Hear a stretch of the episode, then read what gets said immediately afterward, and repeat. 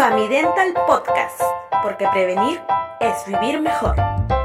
Una curación dental sí puede convertirse en una endodoncia. Hay varios motivos, pero el más recurrente en nuestro consultorio es una curación antigua que ya ha perdido la fuerza de adhesión y se ha infiltrado. Doctor, ¿cómo así? ¿A qué se refiere? Vamos a hacer una analogía muy simple. Imaginemos a las mayólicas o enchapados. Estas se pegan con un pegamento especial al piso o a las paredes. Las mayólicas o enchapados también se pueden fisurar o rajar, y es por esas fisuras por donde puede penetrar el agua o infiltrarse. Lo mismo pasa con los dientes, pero con una mayor fuerza. Los dientes trabajan todos los días masticando toda clase de alimentos duros, blandos, ácidos, etc. Y es allí donde el adhesivo con que se pegan las curaciones puede perder fuerza o incluso la resina que usamos para estas curaciones se pueden fracturar o microfracturar en los bordes. Por estos bordes es por donde se pueden infiltrar o introducir las bacterias y alimentos generando así una caries dental.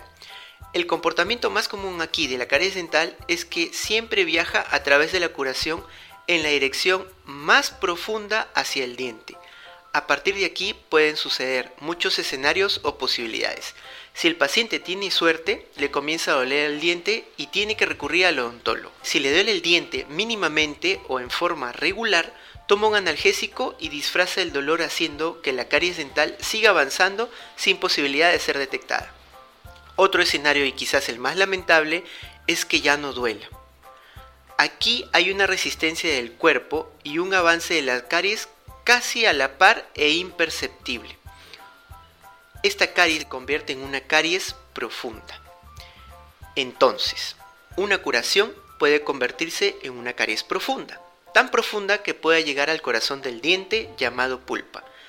La extracción de esta pulpa dental junto con sus terminaciones y el sellado de ese espacio residual o que ha quedado después de esta extracción se llama endodoncia y es un tratamiento muy común en estos tiempos.